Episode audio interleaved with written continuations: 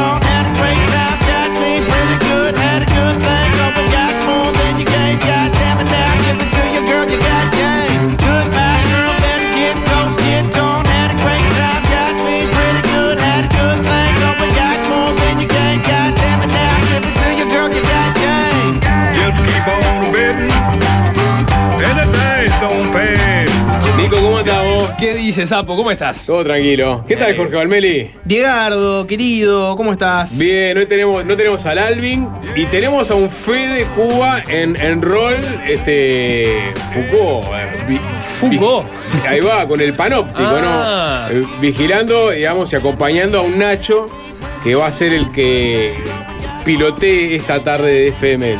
Fede Cuba dice que está sentado al lado viendo cómo estás aprendiendo a manejar. Sí, Ante sí. cualquier duda puede meter la mano en el volante para asegurar que no pase nada. Yo me pregunto, a mí Mucha ya me suerte para Nacho, la, la vara Sí. está baja, o sea que no se preocupe. No, ¿cómo? La vara está muy alta. Alvin, Fede Cuba, perdón. Me cayó muy bien Nacho ya de arranque. Este, ni siquiera le pregunté qué cuadro era. No sé si habla de fútbol, Nacho. Este, parece que va a intervenir bien ahí. Defensor. De defensor, es tuerto. Defensor. Hay un programa muy tuerto que arranca a las 7 de la tarde acá, ya lo sabes, Nacho. Es un programa de cocina. Exacto. 3 a 0. O sea que con el Fede no se habla de fútbol, básicamente, porque ya sabemos lo que pasa cuando hablas con Fede de fútbol. Bueno, bienvenido, Nacho. ¿Te tenemos acá toda la semana? Bien, perfecto. ¿Del palo del rock? Sí, dice sí. No muy convencido, ¿eh? Sí, sí, sí, convencido. Banda favorita, ya. Este. Así sabemos con Oh, qué una, una de las. ¿Cómo? Metálica. Ah, Metallica, bueno, listo. dale. El viernes, el hablamos. Se despide con la RUC. El, ay, vas a gozar ese programa de 6 a 7. Nacho, El viernes hablamos. Excelente. Bueno, ¿cómo andan? Este, Juan Churilo lo te- tenemos una baja circunstancial. Este, Sí. asu- asuntos familiares. ¿Viste a Jane Hetfield tomando mate, sapo? Lo vi el backstage mientras sonaba It's a Long Way. No, una canción de ACC que creo que es It's a Long Way to the Top. Y él la está cantando. Y tiene el mate al lado del monitor ahí en el, en el escenario. Porque su mujer es argentina, ¿no? Claro. Este, y- pero es muy fuerte ver un mate lavado, ¿no? Como podrías ver, viste, al costado de, de- de un escenario de música uruguaya, ¿no? Estuvieron en la previa tomando mate. Pero el mate ahí. Y que sea Hetfield. Lo- Los famosos tomando mate, los famosos internacionales, es como los goles uruguayos por el mundo, es una cosa así, Sí, hay que comentarlo. sí. No, to- sí, to- pero hay que diferenciar. El- al que le dieron de probar mate, yo que sé, a Flea le dieron de probar mate y puso cara rara. De Hetfield, que es, que es, un, es un matero, es un loco que toma mate, que te lava el mate. Bueno, este, si te lava el mate, tampoco es que. no, sea te lava el mate, se te digo que te, te- te- te que baja- toma- toma hasta te que baja lo un lava. li- Te baja un litro de, un litro de, de, de agua. Vigo Mortensen es muy de tomar mate. Vivió Ah, en Argentina un tiempo. ¿eh? Sí, pero la caretea para mí, digo, ¿eh? Hetfield es. Porque No, aparte no el veo como alcohol, está sobrio, me parece que abrazó el mate como si fuera eh, la última salvación. ¿No te acordás de la película esa de Vigo Mortensen, eh, Captain Fantastic? Sí, claro. O algo así se llamaba, ¿no? Sí. Que era sobre un padre y cómo cría a sus hijos de manera este, muy poco tradicional. Y en un momento vos lo ves en la película, ese tipo tomando mate. Y te- ¿Dónde salió esto? No sé qué. Fue un ítem que añadió Vigo Mortensen, ¿no? Dijeron pensar en el personaje. Bueno, toma mate. Mirá. Ah, ahí tenés. eh, bueno, eh, ex, como alguien me apunta, ex mujer, es verdad que se en. Mateína, de hecho, hay un, un cameo ahí de Vigo Mortensen en Mateína. Está diciendo El Vigo está No la vi Mateína, eh, la, te- la tengo en el debe. ¿Qué hicieron el primero de mayo, compañeros? Eh, bueno, un, eh, me junté con amigos un guiso, ¿no? Ah, Porque, ¿saben qué pasó? Todo el mundo, o a usted por lo menos me imagino que le pasó, que esperaban un, un primero de mayo feo, ¿no? Incluso con lluvia. Frío, sobre todo, ¿no? Frío y estaba divino el mediodía. Por el domingo. Sí. El domingo, un domingo que hubo lluvia, estuvo frío. Pero el, todo. el pronóstico creo que anduvo tal cual se, se había señalado. Lluvias el domingo, iba a bajar la temperatura para el lunes, pero ya iba a empezar a estar más claro. Y así estuvo, ¿no? Sí, tal cual. Sí, difícil. A ver, clásico acto de primero de mayo, Día de los Trabajadores, el, el clásico acto del pit CNT. Convengamos que es difícil remar un primero de mayo en el marco de un fin de semana largo, ¿no? Un primero de mayo el lunes es mucho más difícil de remar en materia de convocatoria que si te toca un jueves, ahí una cosa así, ¿no? No, Un pero martes, miércoles. No medí la convocatoria, pero no sé si está la tradición de medir. Vos sabés que los actos del 1 de mayo llevan gente, chao. Sí. No sé si hay competencia año a año respecto a ah, este año. Este año era particular, eran, eran digamos, Claro. eh, aniversario del acto del 83, este, Ah, También se conmemoraba la huelga general. la ¿no? huelga general, este, la coyuntura también, este, digamos, por la reforma de la seguridad social estaba presente. Pero me parece que el paro del, del jueves le Sacó sacó, fuerza. Le sacó punch. Para mí lo punch tengo el fin de semana largo. el fin todo de semana largo, los Todo el mundo saliendo. 80.000 uruguayos se fueron a Buenos Aires a comprar, más las otras personas que eventualmente se movieron por el país. eh, también hicieron mella en lo que no sé si fue, hay que llamar a, a nuestro amigo astrónomo Tancredi para que, para que nos haga una medición ¿Cuánto- de cuánto convocatoria de- del acto. Pero me dio la impresión de que ta, no, no- no estaba de, de- de- de bote a bote, ¿no? Me, me parece injusto con los trabajadores que hagas este, una apreciación así tan liviana sobre. No, me parece que estuvo chaucha. En realidad fuiste que vos, que te fuiste un asado, ¿no? Y no, no le diste, no le diste bola, seguramente ni viste el acto, ¿no? Seguramente no lo escuchaste después tampoco. Por algo existen y las ahí redes. decís, no, bueno, yo qué sé, vi, sí, leí ahí en el país el titular de que no sé qué. No, estuvo chaucha, estuvo Pero chaucha. entonces vos como no fuiste tenés cola de paja, ¿Eh? simplemente no, no, no, no, no opinás Yo- sobre la exactamente. Exacto, porque yo lo que fu- ¿qué fue lo primero que dije? La injusticia que estaba cometiendo. Eh, ¿no? Si no hubieses dicho nada, no serías ni justo ni injusto. Está bien, pero Jo- Jorge tiró como que había menos gente. Yo, yo me quedo con el. Yo dije que es difícil remar un Sí. primero de mayo en Sí. el marco de fin de semana estaba largo. implícito, estaba Está implícito. Hay impl- sí, implícito, implícito se lo llevaron preso, No. Nico. Implícito se atiende en el hospital policial, implícito es tantas cosas que es lo que vos asumas, es lo que vos asumas implícito. Bueno, entonces Eh, que fue, fue, fue, fue una- una- un acto de masas imponente. Lo vi el acto posteriormente vía el canal de YouTube del Pit CNT en 1.5 y por momentos en 1.75. Tengo más conciencia de clase que muchos, así que no cuestionen que lo haya visto después vía YouTube. Y muchas de las cosas que se dijeron entraron en la agenda y ya son polémicas, ida y vuelta, discusión. Medido, ¿no? Yo creo, yo creo que es de la- de la- de- por lo general siempre sale algún. Yo creo que también el jueves tiraron la, munición gruesa, ¿no? Y, ayer tuvimos un acto un poco más medido, incluso con- yo creo que la idea fuerza que quedó del acto fue la de Abdala, ¿no? De mm, menos hora de trabajo y igual salario. E- Esa aprende. Esa idea aprendió fuerte. Y son ideas, ¿eh? y no, digo, hubo críticas, fuerte. obviamente. Es mucho, es, eh, a ver, es mucho más seductora la de vas a estar dos horas más en tu casa que hay que salir a juntar firmas, ¿no? Claro. Para algo. En este caso, por ejemplo, para una consulta popular para reformar el- la reforma jubilatoria. Estuvo arriba de la mesa igual, o sea, No, el discurso. no, eh, claro, digo, eh, Sí. el otro punto este, fuerte era si. Ya se sabía que no se iba a llegar con un anuncio al, al respecto, pero se sabe que desde el movimiento sindical se está analizando qué es lo que. cuál es la estrategia que van a llevar adelante respecto a la reforma jubilatoria, si se va o no se va a ir por una eh, consulta popular. Ya se sabía que no se iba a anunciar nada en ese sentido, no, no, porque, porque todavía están en ese proceso de consultas jurídicas, pero ese era el otro plato fuerte que, que estaba arriba de la mesa. Sí. Y tenés Trabajar el- menos. Tenés el aplausómetro también para medir ahí, ¿no? Es un gran test, es un gran tester el acto del primero de mayo para ir tirando Sí, ideas y claro. ver Pero como cuáles yo- son las que prenden más. Pero como yo escucho por dos, me pierdo los matices. Y te perdés, claro. Si escuchabas La el 1,5. intensidad. No, la, la intensidad, los furcios, Sí. quedan mucho más disimulados. Y, y, por ejemplo, la intensidad de un aplauso me la pierdo. No, pero el discurso de Abdala fue muy articulado. Me parece que tiene un discurso ahí Sí. armadito. Eh, y- escuchemos a un fragmento. vamos, vamos, vamos, vamos, se vamos, abre. sumer- sumerjámonos en lo que sucedió ayer. Sí, se abre, en el acto de se abre fácil desviarse con eh, consultores. Fácil de- o, o equipos desviarse. Sí. 097-441-443. También pueden escribir por los mensajes directos de Instagram. ¿Cuántas horas de trabajo trabajan ustedes efectivamente y cuántas son su horario? O sea, me interesa que me digan, mi horario son 8 horas de trabajo. Te diría que las que laburo realmente son 7 y media. Yo les recomiendo O 6. sí, una, una- o 4. una buena entrevista que O hicimos 4.40. al especialista en, en dere- en Derecho Laboral, Juan Razo, sobre un tema que eh, se toca, incluso es lo mismo, ¿no? que es la, la semana de cuatro días en Europa, en Escocia, en Islandia. Eh, había otro país que en ese momento incluso lo convocamos porque Bélgica. estaba en Bélgica estaba ma- manejando. Este, está en la entrevista en su día en, en delsol.uy porque tiene mucho que ver con lo que planteó ayer este Abdala, que Jorge entiende que es, es la carnada ideal. Y ¿no? bueno, prendió fuerte. Manden cuál es el horario que hacen y cuánto de ese horario realmente trabajan. Y equipo Pará, fácil de desviarse después lo va a analizar. ¿Cuál es tu implícito entonces?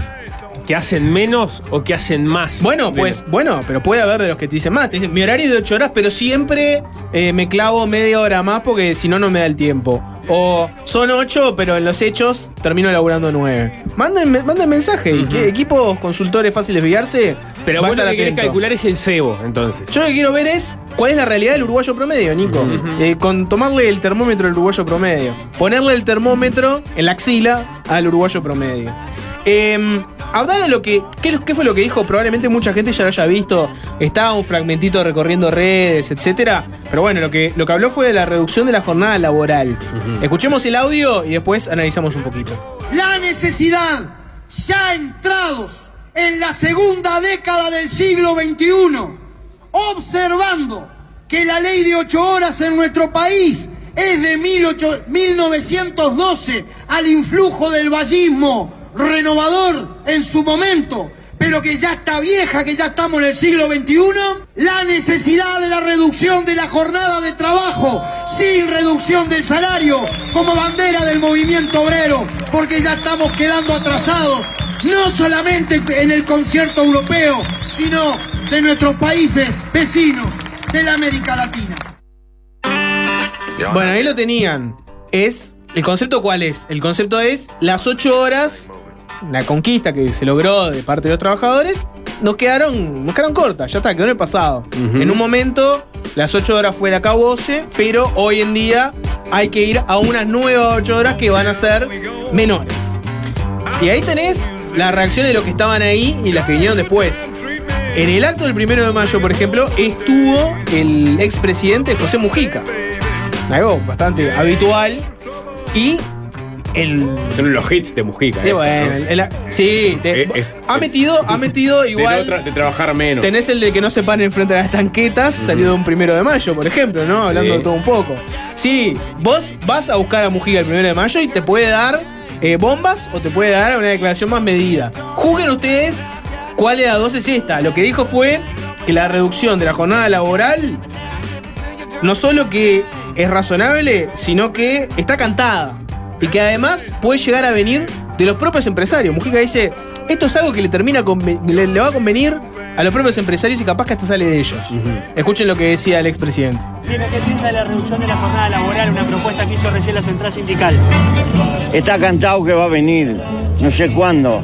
Ya Domingo Arena lo anunciaba en 1914. Eh, va a venir y va a venir por lo más lúcido, incluso de los propios sectores patronales. ¿Por qué? Porque se necesita repartir. Porque los robots no van al supermercado a comprar. ¿Sabe dónde está la contradicción? Que la presión de la sociedad de consumo es tan grande que nos dan seis horas de trabajo y entonces vamos y conseguimos dos trabajos y trabajamos más que antes.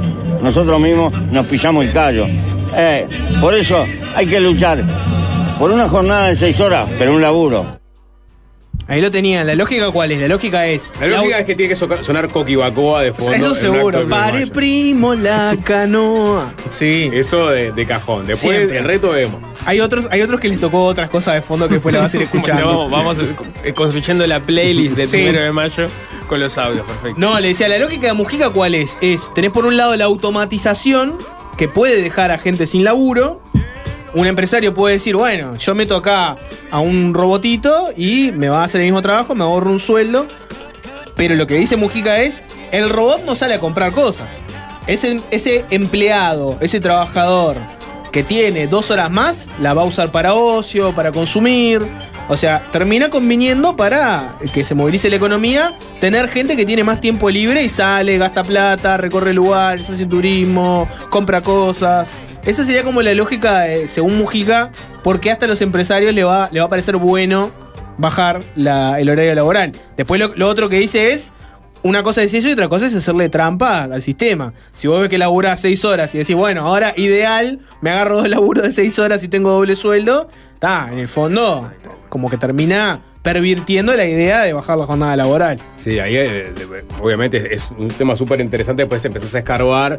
Obviamente cada sector es diferente. Ya que tenés un antecedente acá que es eh, el- lo de la bebida, el sindicato de la bebida, que logró hace ya años un acuerdo de trabajar por seis horas y cobrar por ocho. Pero es un mercado en donde negocian con una empresa que tiene el 90% del mercado. Entonces, o sea, es mucho más fácil, este, porque ahí se reparten las ganancias entre trabajadores y, y eventualmente esa empresa. Pues, Y después hay otras que, que quizás queden por, por el camino. Hay, hay varios sectores que pero, ya han logrado. claro, pero hay otros sectores en donde es mucho más difícil este, llegar- llevar esa lógica este, atendiendo la productividad, sobre todo, ¿no? Que es ese, ese gran problema. Bueno, ¿Cómo haces para que este, hay mucha gente que está mandando mensajes diciendo yo trabajo ocho horas, pero en realidad trabajo cuatro. O sea, hay un tema real de productividad que es cómo lográs vos la mayor eficacia, ¿no? Lo pasa- las horas trabajadas. Lo que pasa es que ahí hay, hay, hay, hay dos discusiones relativas a la productividad. Una es si la eficiencia, ¿no? Este, en, en la medida de si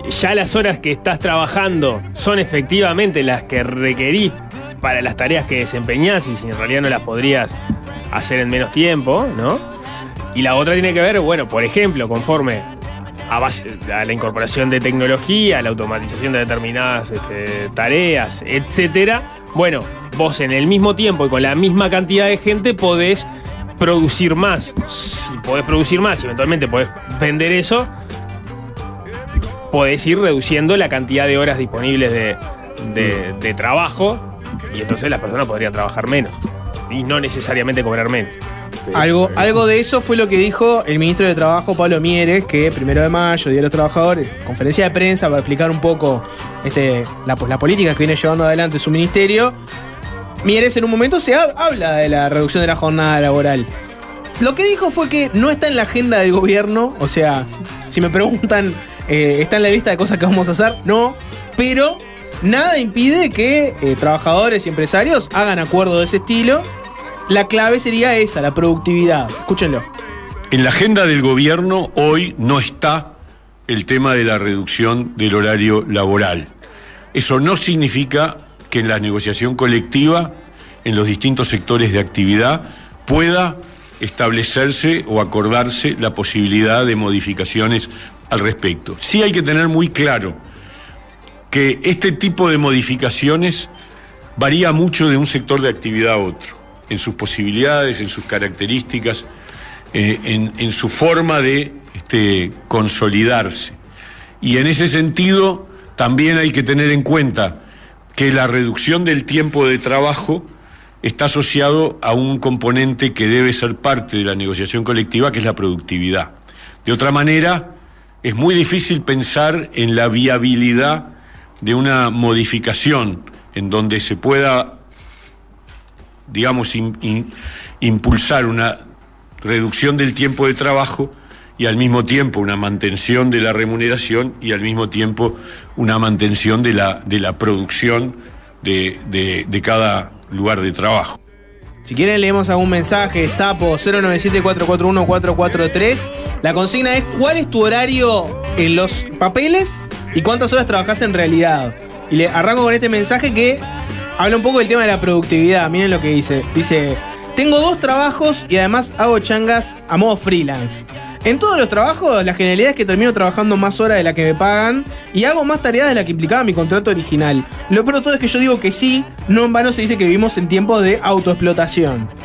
El tema de la productividad puede ser una calle de doble vía ahí, ¿no? De, bueno, una cosa es para que te contraten y otra cosa es lo que terminás haciendo en la realidad, ¿no? Sí, es verdad. Uh, Capaz ustedes tienen suerte. Yo me pongo el plumero a las 7, me lo saco a las 12, me lo vuelvo a colocar a las 13 y me lo saco a las 17. Y a veces llego a casa y me lo vuelvo a poner porque necesito por un tema de tiempo o alguna, alguno me llama para romperme las pelotas. Y me olvidaba. A veces, fines de semana también trabajo. Este es otro mensaje que dice, estoy 8 horas, laburo 9, entre que salgo de mi casa y regreso terminan siendo 11 horas y media. Acá hay otro que lo que pone es, ojo con el tiempo de transporte, ¿no? En contar el tiempo de transporte o no en las horas que le terminás dedicando al trabajo. Después hay otro mensaje que dice, trabajé 4 años en un estudio contable, cobrando por 7 horas por día y trabajando arriba de 9, 10 diarias, todos los días. Era muy chico y es muy común esto en determinados estudios, pone este oyente. Bueno, eh, le, le servirá el proyecto, aquel proyecto que presentó Bordadar en su momento, Desconexión Digital.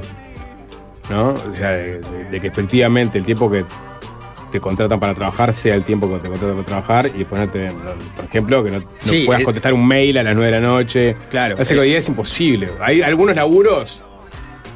No, eh, al contrario, es cada vez más necesario. Claro, pero, pero digo que, que es imposible como cumplir el. el- que, eh, si vos querés, puedes trabajar todo, todo el- en algunos rubros, ¿no? Todo el tiempo que quieras, ¿no? Porque al tener este un WhatsApp, tener un mail y tener del otro lado a alguien que esté dispuesto a, a seguir de la cabeza.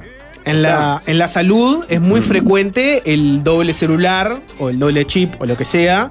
De, bueno, yo tengo mi turno, acá tengo el- un celular para el trabajo, contesto preguntas, cosas, no sé qué. Llego a mi casa y este, el doctor, la enfermera, la nurse, lo que sea, no existe más. Está, ese teléfono se apaga. Chao. Hay gente que hace eso. Lo que pasa es que da, depende mucho de la casuística de- de- y las características de cada trabajo. Un trabajo que lo, reque- lo podés hacer o que tenés que hacerlo mayoritariamente presencial, podés eventualmente desconectarte y, a- y aducir, y ahí la desconexión laboral sí serviría, ¿no? Este, tan, me podés mandar un mail si querés fuera de hora, pero no te lo voy a contestar porque mi horario es de acá a acá cuando yo estoy ahí. Perfecto. Ahora, un trabajo que es en realidad este, mayoritariamente por, teletrabajo, que no, no tiene muy clara la frontera del, de cuándo empieza y cuándo termina en cuanto al horario, estás mucho más liberado a que los demás te demanden fuera del momento que vos querés trabajar y a vos mismo ponerte a trabajar en momentos que no deberías, porque de repente te querés sacar algo de la cabeza que te llegó en determinado momento. Capaz que estabas trabajando para otro, para otro lugar, porque capaz que trabajás para varios lados, ¿no? Si pensás en, en- acá, acá es en cuando pones un punto vos, por sé, ejemplo, ¿no? WhatsApp del programa, ¿no? O sea, 11 de la noche, alguien tira algo. Bueno, ah, yo qué sé, capaz que no me pongo a pensar ahora. Capaz que sí, pues estoy al pedo, ¿no? este, pero capaz que no. Eh, y eso es una decisión personal de cada uno. Sí, O sea, creo, creo sí. que el WhatsApp de- del- del programa en ese sentido funciona, creo, bastante bien, ¿no? No, Sí. no, no, nadie, Porque- nadie, no hay ningún intenso, ¿no? Yo a veces, yo, el- por ejemplo, No el do- Jorge tiene horarios cambiados, entonces como, como digamos, Sí. vive en la noche. A mí me cuesta mucho. A mí me cuesta mucho cumplir esa regla porque. Está, yo a veces estoy a las 9, 10 de la noche en mi casa. Primero que nada les aclaro que lo único que hago es pensar en este programa. O sea, estoy en mi casa y si no estoy mirando la pared, estoy pensando en contenidos para este programa. O sea, me cuesta mucho a veces, quiero preguntarles algo, contarles una idea o lo que sea, y yo no quiero escribir ahí. No voy a aguantar hasta el otro día. Todo bien con usted, pero yo no, pero, me, no, pero no no quiero levantar antes de está las 10. perfecto. Pero no esperás ni, ni te ofendés ni nos No, eh, no. sumarías en No. caso de que nadie te responda en ese momento. contéstame mañana, Digo, nos manejamos, por ejemplo, nos pasa mucho en, en la previa. Mm. Jorge es muy de mandar a la una de la tarde Mm. temas con los que quiere arrancar el programa. Yo llego acá a las dos. Yo Sí. no voy a estar a la una, que es el momento que estoy almorzando, cortando el almuerzo para responderle a Jorge que no puede esperar a las dos a que discutamos acá en in situ eh, qué, qué vamos a, con qué vamos a abrir. Perfecto.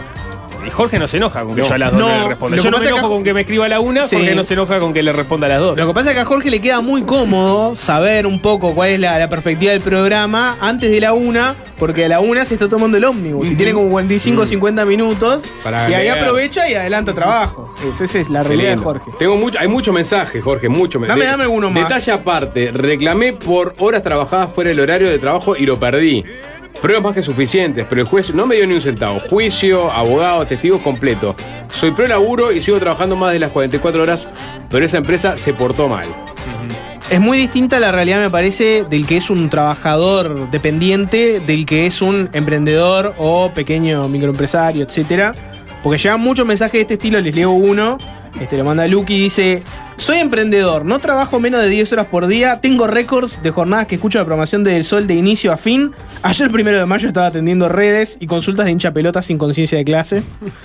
Claro, el que tiene su propio negocio, Sí, su claro. propio emprendimiento, es muy difícil lo de la reducción de la. ¿No? Eh, otro mensaje. Vamos. Soy pro laburo y sigo trabajando más de las 44 horas, pero como decís vos, esa empresa se, se portó mal. Hay gente que tiene una relación muy de profesionalismo, ¿no? Del sentido de que cumple lo que tengo que cumplir y bueno. Y si después cumplen conmigo y me pagan lo que tienen que pagar, bueno. era, era más fácil el mundo cuando había eh, burgueses y prole- proletariado, ¿no? Y este, era como muy dicotómica la cosa. Ahora hay un montón de, de- de modalidades de trabajo, ¿no? Con o sin medios de producción, ¿no? Mm. Siendo pequeño empresario o, o siendo este, uno unipersonal, donde las, eh, las formas de, de- de- de trabajo y las formas de reclamar por condiciones laborales son mucho más difíciles de, de mediar. Sí, a ver, las relaciones de dependencia siguen existiendo. Lo que pasa es que se han generado otras figuras en el medio. ¿No? Antes era todo más, mucho, como decís vos, ¿no? Más binario. ¿no? Este, empleador, empleado. Cuando alguien, cuando alguien dijo, sé, sé tu propia empresa, así vas a ser tu propio jefe, nos mató a todos. Eh, más mensajes. En los trabajadores independientes, por ejemplo, mi marido que es arquitecto, labura muchas veces mil horas de corrido con tal de terminar algo. Está bien, hay muchos que lo que ponen es que no es un tanto un tema diario, sino hay leo otros mensajes como por ejemplo que dicen, depende, hoy por ejemplo laburé cero horas. Hay gente que tiene laburo donde un día no pasa nada y consideran que laburaron cero y otros días están todo un día al palo, por ejemplo. ¿No? Sí, a veces hay que estar. Simplemente el hecho de estar es estar trabajando. Por más que no entre un cliente al Claro. local. Ah, tengo una empresita con tres empleados y yo, si vamos a las seis horas laborales sin rebaja de salario, cierro. Claramente no es viable.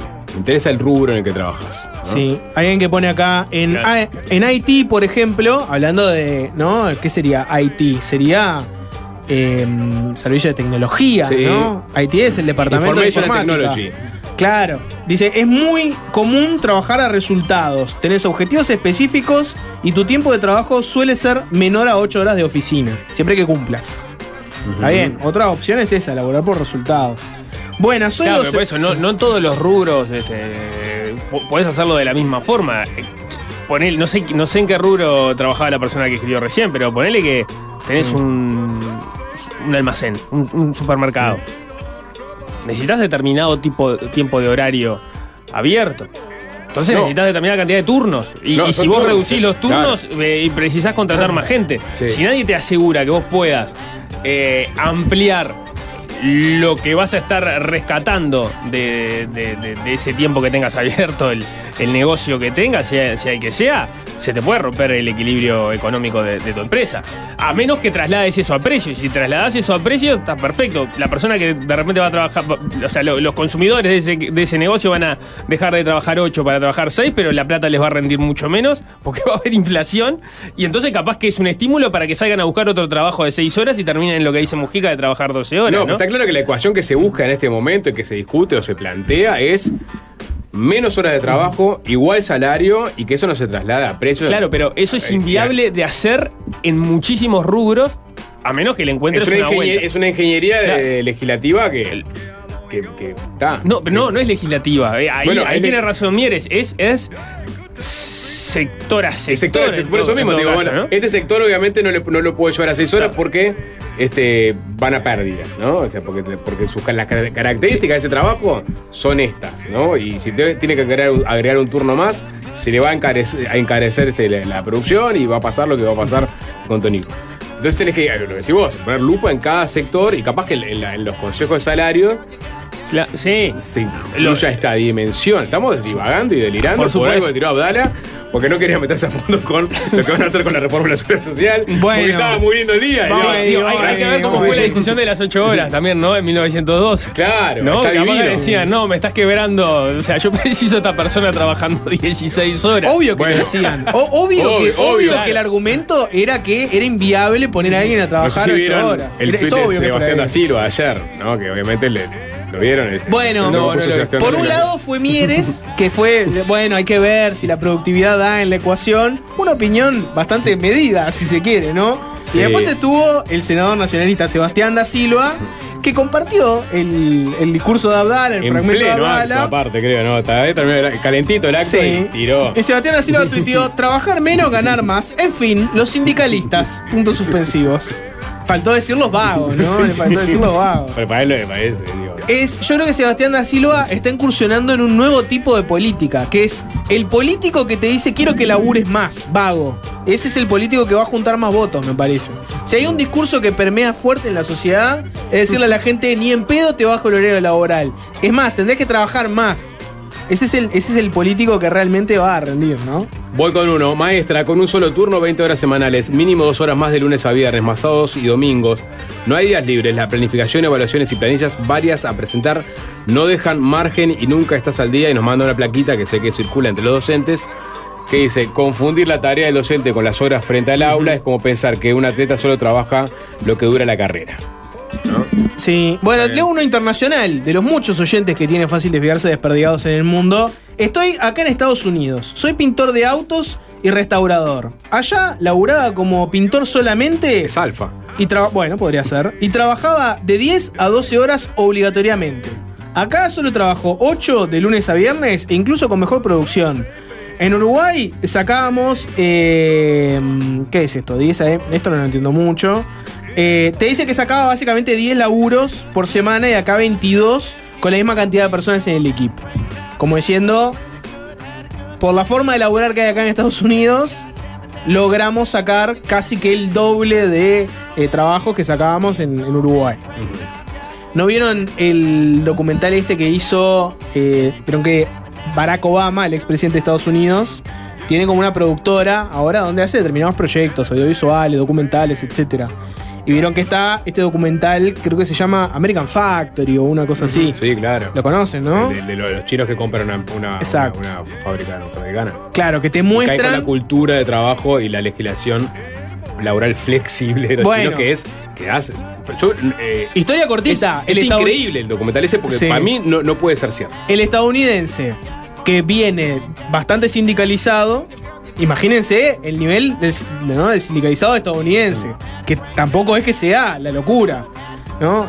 El estadounidense, sindicalizado, con cierta expectativa salarial, con familia, etcétera, versus el trabajador chino que viene normalmente solo, viene pura y exclusivamente a laburar y su ética de trabajo es acá se labura de 10 horas para arriba y se labura hasta completar lo que haya que hacer y ¿qué es esto de cortar todo 8 horas? No entiendo por qué hay que hacer esto. Y lo que te muestra la, el documental de esta productora de Obama es que la industria automotriz y la industria industrial, valga la redundancia, de Estados Unidos, tiene como gran amenaza esa. Que el- los capitalistas lleven toda su producción a otros países como China. ¿Por qué? Porque ahí la, la legislación laboral es recontra flexible, no hay sindicatos. En definitiva, Claro, la- se la- labura más. Deslocalización. La deslocalización que, que ta, vos mandás a producir a China, pero no sabes muy Que bien. es- En verdad sabes, sabes muy bien por qué lo haces, pero a mí lo que impresiona de ese Que, documental. o sea, que es un proceso que no, no es que está como riesgo latente, es un proceso que, que Que se ha no, dado en, décadas. Sí, claro. sí. De hecho, hay como cierta discusión de si no ha tenido cierto este, retraimiento a partir de cosas como la, la pandemia que dieron pauta de que estaba bueno estar más cerca. No, pero ahora lo que está haciendo China, por ejemplo, él, eh, está aplicando la deslocalización de Sí. su producción a África. Claro. ¿no? Así como, digamos, de, de- de Occidente se mandaba a China, ahora ellos están mandando, porque está- a su vez están emergiendo capas medias. Eh, no, pero el documental ese lo que tiene es cómo registran todo el proceso. O sea, desde, desde que la, la empresa esta compra la fábrica norteamericana, está todo registrado. Está todo registrado. Todas las reuniones del sindicato con, con digamos, con sus jefes, todo, todo, todo, todo registrado. Es espectacular el documental ese. Una Sí. cláusula que firmó Obama cuando American, compra. American Factory. Sí, bueno, Seba- ¿qué más, Jorge? Vamos que tengo que Sebastián- tener una, una tanda y un temita. Sebastián, que tiene la posta, escribe: Dejen de decir boludeces como eruditos de pacotilla. Un día estás trabajando y te dicen que te vas a jubilar a los 65 años y cerrás el pico y te adaptás a la realidad. Bueno, un día te dicen los muchachos que van a trabajar 6 horas y que no rebajes el salario ni aumentes el precio, cerrás el pico y te adaptás a la nueva realidad. ¿Es esta la revancha de, de la reforma jubilatoria? ¿Bajar la, bajar la jornada laboral? Es como diciendo, ah, bueno, ta, tengo que laburar más ¿Qué años. preferís? ¿Qué preferís? Lo que pasa, nuestros trabajos no son convencionales en el sentido que no son ocho horas, ¿no?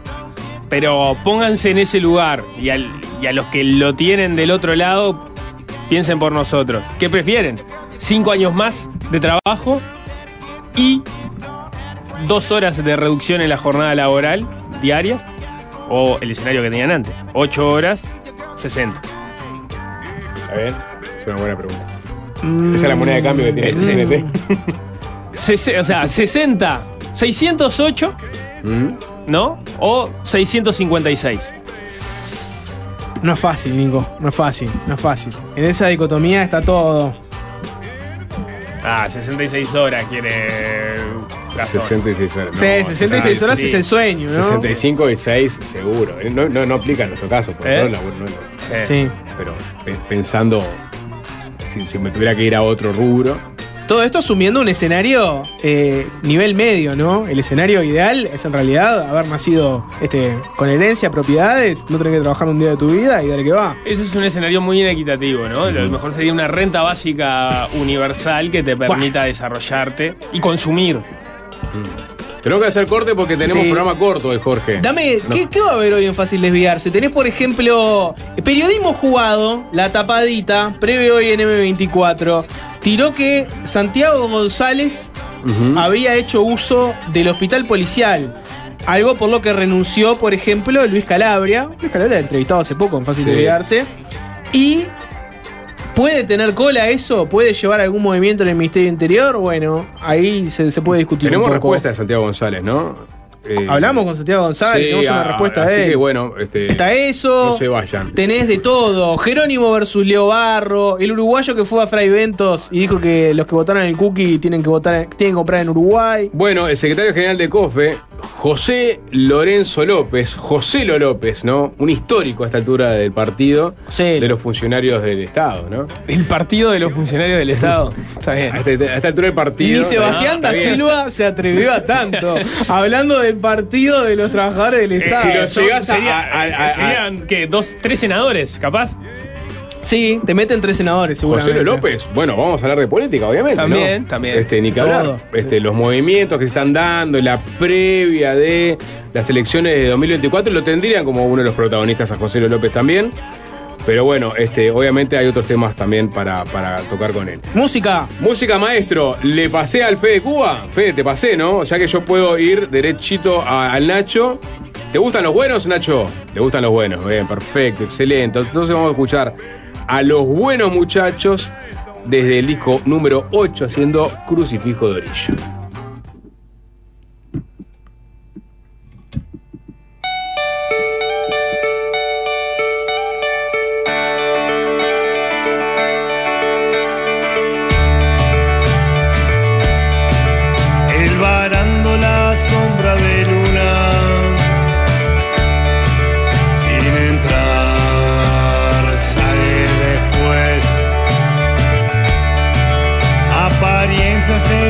Disfraces viejos.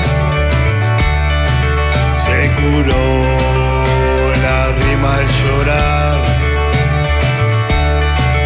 Sin entrar, sale después. Sin entrar, sale hoy también. La canción se le fue acomodando, rechifló el rever del bar, sacudió la miseria de hombros,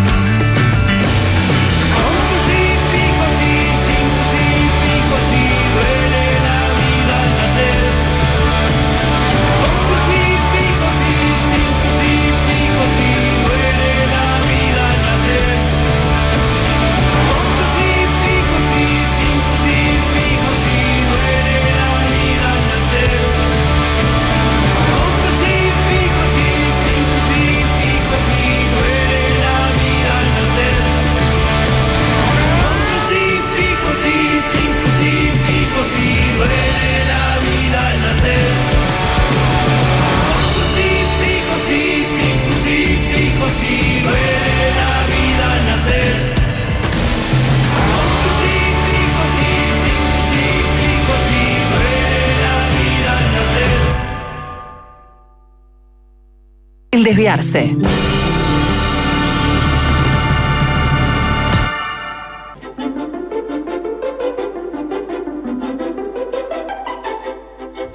No sé si vieron esta campaña que, que está haciendo la gente de Smart Life con Diego Forlán. ¿La, la vieron? Sí, claro que sí. Sí, buenísima. La verdad que vale mucho la pena porque te muestra la gente que está haciendo las tareas hogareñas y que se ponen el equipo al hombro.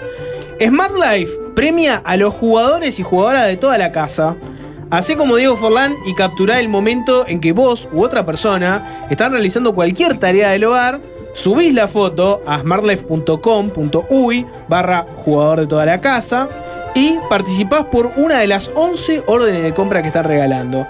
Entrás a la web o al Instagram arroba smartlife.uy para saber mucho más de este concurso. Con Smart Life vos también podés ser el jugador de toda la casa.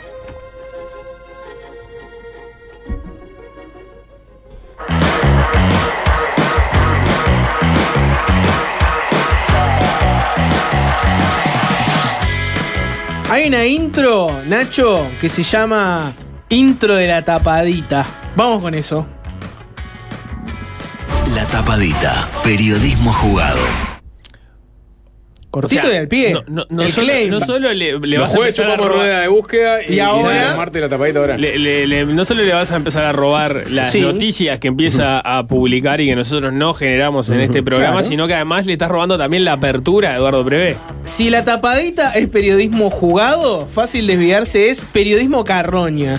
No me, no me tiembla el pulso al robar de búsqueda, robar del país, del observador. El observador en O su sea, faceta radio tampoco me, me tiembla el pulso. Con nosotros lo que tienen que valorar es la curaduría. Et- exactamente. Nosotros lo- el valor agregado de fácil desviarse es la curaduría, hacer alguna mínima averiguación posterior Y después, siempre dar difusión y agradecer a los colegas periodistas. Somos parte de la cadena trófica, ¿no? Del periodismo. Digamos que no hay que avergonzarse de eso. me gusta, me gusta para, para el pique ¿no? y la apertura del año que viene. Parte ¿no? de la cadena trófica. Bueno. Fácil desviarse, parte de la cadena trófica del A ver, periodismo. un, un poco de contexto. Eduardo Eh, Preve, columnista de sí. M24, No, nada que perder. La Sí. tapadita. Está. tapadita. Y, y hoy que salió una, noticia que quizás amerite un, un breve raconto de los hechos que llevaron a que hoy saliera lo que salió, ¿no? Eh, y es, eh, primero que nada, el eventual uso del hospital policial eh, por parte de Víctor Hernández, ¿no? Un, un civil que fue baleado en La Paloma en noviembre del 2012 en circunstancias no aclaradas, bueno, y que había recibido por disposición de Charles Carrera internación y tratamiento en el hospital policial, ¿no? Eh, como si fuera oficial subayudante, además de obtener los famosos tickets alimentación, ¿no? Para que se sustentara durante ese, ese- 20 mil pesos mensuales en ticket de alimentación durante tres años. ¿no? Bien. Y eso tapó, digamos, este, eh, la polémica del uso del hospital policial por parte de civiles y después se, digamos, se trasladó al uso del hospital policial por parte de funcionarios del Ministerio del Interior, no policías, civiles que trabajan en el Ministerio del Interior. Hace- De la época, ¿no? de O la por lo menos ese era el foco de la comisión investigadora. Y, y eso avanzó y hace, hace una semana, ya quizás meses o un mes y algo, eh, el país sacó eh, el resultado de una, investigación administrativa encomendada por el propio ministro Heber para determinar eventuales irregularidades por el uso que hizo la expareja del senador Charles Carrera del hospital policial entre 2010 y 2012. Bueno, ya apareció una serie de datos ¿no? que la vinculaban justamente a ese uso. Después más adelante, si quieren, nos metemos sobre la discusión legal, ¿no? Si puede o no un funcionario del Ministerio Interior usar el hospital policial para atenderse, ¿no? Ahí hay, hay una legislación vigente, hay incluso un informe jurídico de la sanidad, de, de la sanidad del hospital policial que determina quiénes pueden y quiénes no pueden usarlo, pero bueno, cada una de las partes usa, digamos, sus propios argumentos para defenderse. Un informe jurídico actual. Actual, sí, exactamente. O sea, es el que está en fiscalía, de hecho, porque esto pasó a, a la Bien. órbita judicial, ¿no? Este, el, el- el senador Jorge Gandini ha sido el que, el que ha llevado la batuta En la comisión investigadora parlamentaria. Después, eh, previamente, estaba la denuncia penal por parte del Ministerio del Interior. ¿no? Exactamente. Eh, pero bueno, ya vamos a eso. Porque ahora, eh, ¿qué pasó? A la luz de esta información, por ejemplo, Luis Calabria, quien estaba en el Ministerio del Interior, terminó renunciando a su cargo por porque había hecho uso de eh, el servicio odontológico, si no me equivoco. de- Oftalmológico. Oftalmológico. En un principio, lo que se difundió fue el uso de, de autoridades del hospital policial en el marco de la emergencia sanitaria y con los hisopados. Claro. Y el argumento era bastante sencillo y de recibo. Y era, nada, tenés personas que además con la emergencia sanitaria se tienen que atender ya y tenemos que saber los contagios, etcétera. Ta, tenía sentido que se hisoparan en donde les tocara lo más rápido posible. No dejan de ser autoridad de gobierno. No, Pa- y- parecía razonable. Y todo, era parte del fondo COVID, además, los Y, eh, hisopados. Claro, y además estaba todo eso. Entonces, eso se saldó bastante rápido. Después lo que vino fue el uso de Calabria de una consulta oftalmológica. Y tiene que ver con la declaración del presidente cuando le preguntaron este, si sabía de alguna autoridad o familiares del Ministerio del Interior que hayan usado la sanidad policial y el presidente respondió, no lo puedo asegurar, pero ¿saben de alguien ustedes? Supongo que no, espero que no. Ese espero sí. que no fue el que desencadenó la Todo. renuncia de Calabria. Está el audio, si quieren escucharlo. Bien. Nacho, tenés por ahí a la calle, porque Lo que está claro lado es lo que- legal y después la opinión de la calle. A ver. Lo que está claro es que los gobernantes, igual que los ciudadanos, pero sobre todo los gobernantes, nos tenemos que avenir a la Constitución y a la ley, y la ley claramente marca lo que se puede y claramente marca lo que no se puede. Actualmente no ocurre esta situación, ninguna autoridad política o familiar se atiende en sanidad policial. Eh, no lo puedo asegurar, pero ¿saben de alguien ustedes? Carrera. No, bueno, está, pero pensé que la pregunta era ahora. No, no, no. Supongo que no, espero que no. Espero no más que supongo. Vos decías, Sapo, que está por un lado la, discusión legal y cuáles son las bibliotecas que hay al respecto, pero el presidente no tiene bibliotecas mm, divergentes. Su idea es, espero que no, o sea, no deberían estar haciendo uso los gobernantes del hospital policial. Exactamente, espero que no, dijo el presidente, y ahí Calabria renunció automáticamente porque había tenido una consulta oftalmológica que desembocó en su, en su salida del Ministerio Interior. Bueno, Hoy temprano, ahora sí llegamos a la tapadita de M24, eh, Eduardo Preve sacó esta información que había anunciado, digamos, había puesto una suerte de campaña incógnita ayer, ¿no? Había, había un recibo de un funcionario del Ministerio Interior que se habría atendido en la sanidad policial. Bueno, ¿quién era? Bueno, finalmente lo que reveló hoy Preve en esta columna es que el jerarca del interior que se atendía, este, porque decía el propio Preve, ha concurrido más de una vez, de hecho en su historia clínica figura ¿no? Este, la calidad de sin derecho, porque solamente tienen derecho los que son funcionarios policiales que realizan los aportes correspondientes, era Santiago González, ¿no? el director de convivencia del Ministerio del Interior. Y ahí este, Preve añadió que no solo hay consultas realizadas por Santiago González, sino que también hay retiro de medicamentos realizados por González eh, recientemente. El último retiro de medicamentos fue el 21 de abril de la farmacia del Hospital Policial. Eh, y también dijo que el año pasado, dijo Preve, ¿no? El, el año pasado, en medio de la polémica por Calabria, Santiago González tenía agendado una consulta con un especialista y la suspendió porque estaba justamente en medio de la polémica. ¿no? ¿Me entienden? O sea, tenía una consulta, Sí, bueno, no, no, renunció no. Calabria. Acaba de renunciar Calabria por esto, no vas a ir a la consulta. Sí. Porque sería problemático. Exactamente. Pero. eh, y dijo pero que este año siguió asistiéndose con especialistas y médicos del hospital policial. Por más que suspendió aquella consulta, según Preve, Santiago González siguió atendiéndose este año en el policial y vio a especialistas y a médicos. No dijo cuántos, ¿no? ¿A cuántos médicos? Eh, Claro, cuántas consultas. Preve sí, dijo no, que te- El caso de Calabria, Sí. por lo que se ha manejado y lo que él ha dicho, es, fue un caso puntual. Exacto, sí. No, Preve, Eh, Preve dio a entender. habló en plural, no dijo cuántas. Exacto, dio a entender que hubo varias a lo largo del tiempo, pero no dio el detalle concreto. Y, y adjuntó, digamos, en, en- en sus redes Preve y también en, en E24 los recibos de retiro de medicamentos, ¿no? Que aparece incluso en la historia clínica, el nombre de Santiago González, o sea, toda la información como para decir, bueno, esto es, es efectivamente así. ¿Qué sucedió? Bueno, se esperaba ahora por la respuesta de Santiago González, que primero a través de sus redes sociales eh, puso lo siguiente. Hoy, y lo agarró a, a Preve, mostró dos números de farmacia del hospital policial con los que supuestamente habría retirado medicación el 21 de abril. Esto no solo es mentira, sino que los tickets son falsos y es parte de una maniobra que esperemos se aclare rápidamente. Quiero aclarar que estos números no fueron utilizados en la farmacia del hospital policial para retirar medicación. Ante esto solicité a las autoridades se inicia una investigación de urgencia para determinar responsabilidades. O sea, por un lado, González dice que es falso el tema de que ha- haya retirado medicamento del hospital policial, ¿no? Y que esos recibos que mostró Preve también son falsos y es por eso que pidió que se inicie una investigación de urgencia para que eventualmente lo exima o lo responsabilice por, por esto. Pero aparte lo consultamos a González para ver si. Está, está bien, eh, hizo la aclaración del tema de los medicamentos, pero ¿qué pasa con lo otro? Con ¿no? las consultas. Con las consultas. Eh, y ahí dijo que, que- que es mentira lo de, lo de que se atendía con especialistas en el policial. O sea, esto lo dice, lo dice González. Eh, y puntualmente con, con la consulta que tenía programada para el día que Calabria renunció, bueno, que él en realidad estaba en una reunión y fue fue por eso que este, la canceló. Pero Eh, la canceló, pero no entiendo. Bueno, nada, dice eso. La- la- Pero ese si día tenía una la consulta era porque la iba a tener. Bueno, estaba en una reunión. Ese día estaba en una reunión. En verdad no me dijo si lo había cancelado o no. Ese día estaba en una reunión, el día Ah, de la, de la no- no dijo- de, está, de está. Calabria. En todo caso, uno tenía que suponer que ese era el motivo por el cual o no fue la consulta o directamente no tenían consulta porque tenía No, una- pero según tenía una entiendo, reunión. si él dice que todo es falso, tanto lo de los medicamentos Sí. como lo de las consultas. Él estaba en una reunión Él estaba en una reunión, pero porque además no, no, no se, tenía ninguna se ati- consulta. no se atiende en el hospital policial. Si no sería verdad que se atiende en el hospital policial. Exactamente. Pero él no, no, no, no, no no hubo dijo contradicción entre. el simplemente Ah. estaba en una reunión. Eh, pero sí dice que, que es falso.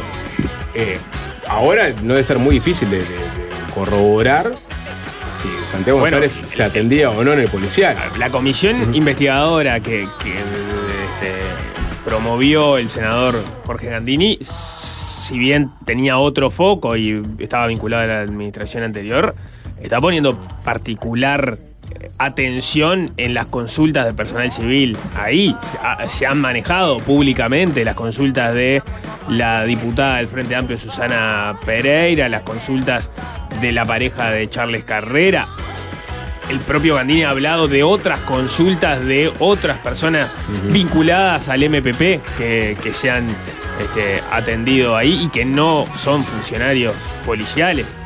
Digamos, da la impresión de que herramientas para acceder a esa información hay. Sí, hay, obviamente. Y también lo, que decía Preve, la, la- la- eh, historia clínica digital, el número eh, asociado a esa historia clínica digital estaba hasta ayer de noche, o sea, o sea, aparecía el nombre de Santiago González. Bueno. Estamos seguros de que es el mismo Santiago González, ¿no? Porque Eh, bueno, está, bueno, no, esto, esto es la información que sale por el lado Sí, de sí, claro. Y lo que contesta Santiago González. El periodismo carroñero Nico cuenta qué es lo que dijo uno, la respuesta Claro. del otro. Ahora No queda que hila cada quien fino. aclare. Claro, cada Claro. quien aclare. Lo que te puedo añadir, si querés, es. Veo, lo importante, a ver, la, la novedad sería que Santiago González salió a desmentir no solamente lo de los medicamentos, claro. sino lo de los especialistas. Exacto. Y bueno, ahora está, ya está, eh, digamos, este, el tema arriba de la mesa, como decía Nico, ¿no? Debe ser muy difícil de. este, de la, la información que ha surgido de, la, de la comisión este, investigadora ha ido más lejos, ha ido incluso hacia esas, si esas consultas, si esos medicamentos, en el caso de los vinculados a la administración anterior, cuáles se pagaron y cuáles no. Sí, Porque hay, sí. hay muchas de esas consultas que no se pagaban, con la ventaja entonces de que vos podías atenderte en el, en el hospital policial teniendo cierta vinculación con cargos de jerarquía y por lo tanto accediendo quizás este, más rápidamente a las consultas, pero Mm. sobre todo tam- también sin pagar muchas, muchas de ellas, que era parte de lo que, lo que se cuestiona cuando en una mutualista ten- tenés que hacerlo habitualmente, ¿no? Claro. Sí, les iba a decir, se, se puede añadir qué dijo Santiago González en su momento. Para hacer un poco de cronología, la renuncia de Calabria se da en realidad el, el 31 de agosto eh, del 2022, el año pasado, ¿no? Y siempre Santiago González, si hubiera que, que colocarlo en un, en un lugar en todo este debate, fue, mm, ¿cómo decirlo?, muy generoso con el uso del hospital policial en el sentido de no convertirlo en una herramienta para atacar políticamente a, a dirigentes y a sus familias. En su momento, podemos decir que Santiago González no era de los que dirigentes del oficialismo que salió a pegarle fuerte a Charles Carrera por estos episodios. Es más, en su momento, él, cuando apareció la duda de qué, qué pasaba con la ex pareja de Charles Carrera, él, podemos decir que se desmarcó bastante de ese, de ese episodio, diciendo que le parecía que había un límite entre empezar a cuestionar lo que hacían este, las autoridades de gobierno durante su mandato y, entre comillas, meterse con la familia. Él de- marcó una línea muy fuerte ahí.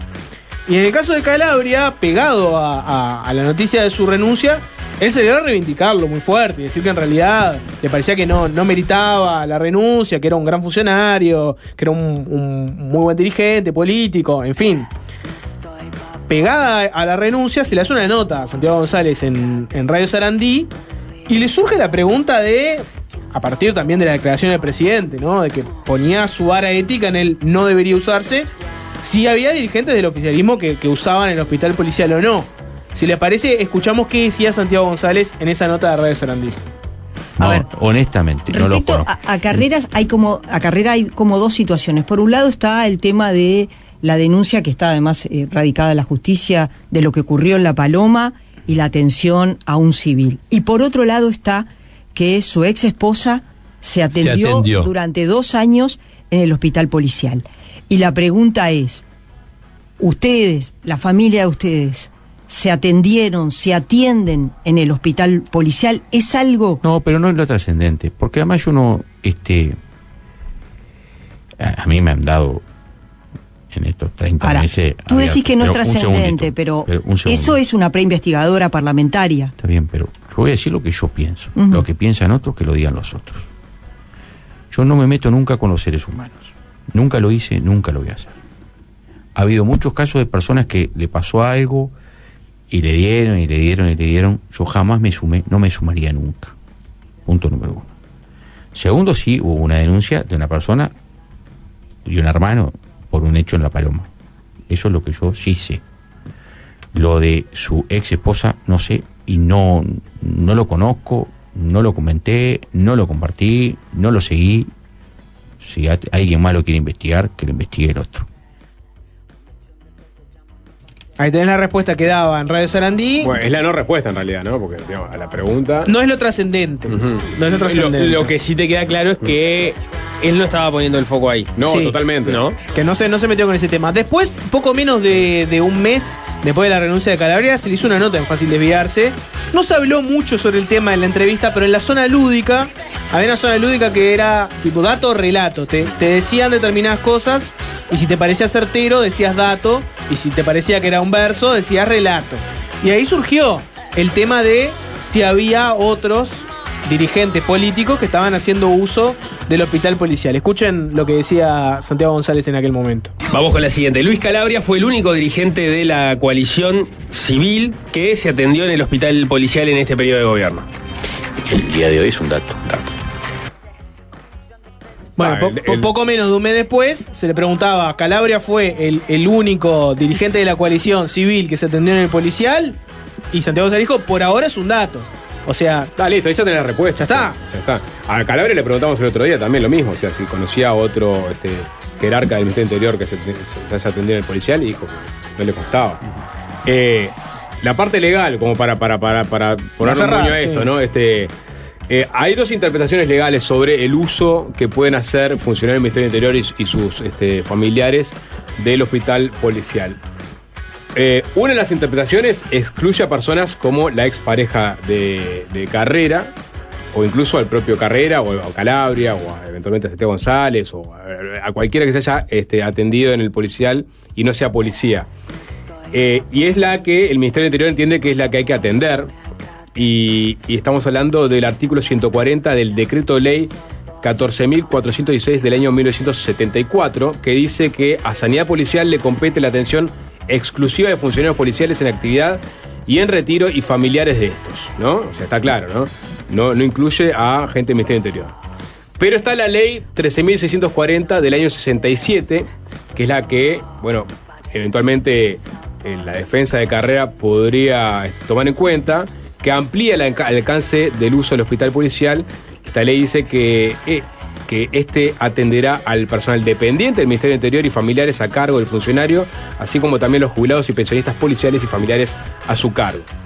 Ahora, el decreto de ley de 74, de alguna forma, este, deja de lado la ley de 67. Eso es lo que entiende al menos eh, la Dirección Nacional de Sanidad Policial en el informe que le mandó a la Fiscalía de Delitos Económicos y Complejos que está estudiando el caso Carrera.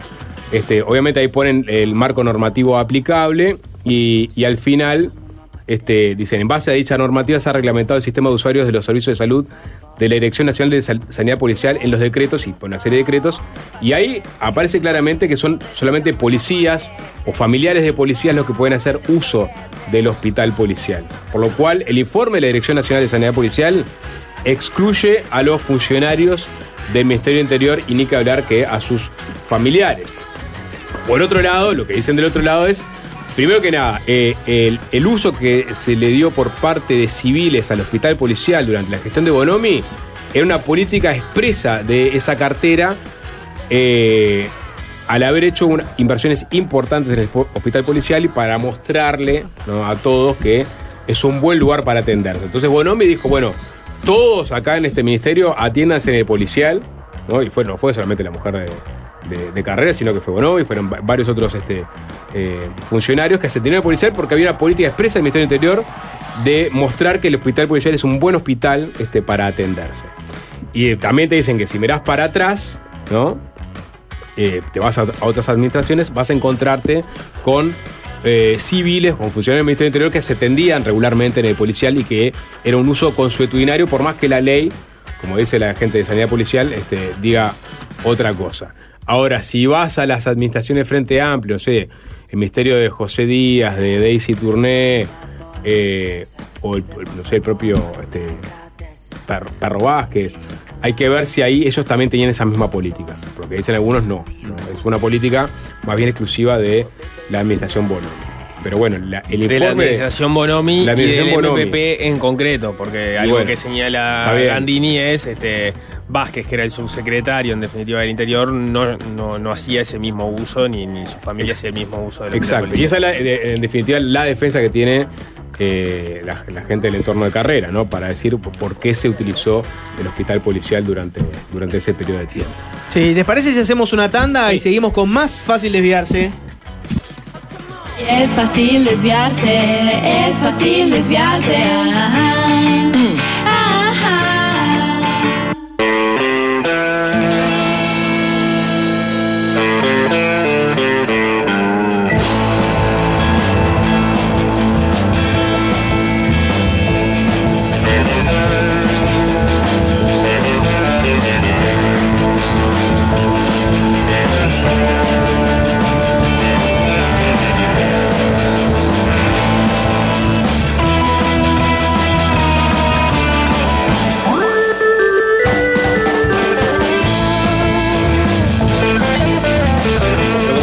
Arranque del programa, ayer se conmemoró un nuevo primero de mayo, el Día Internacional de los Trabajadores. Tuvo, como ocurre desde hace 40 años, su tradicional acto en la Plaza Mártires de Chicago. El plato fuerte era la intervención del presidente del PIT-CNT, Marcelo Abdala.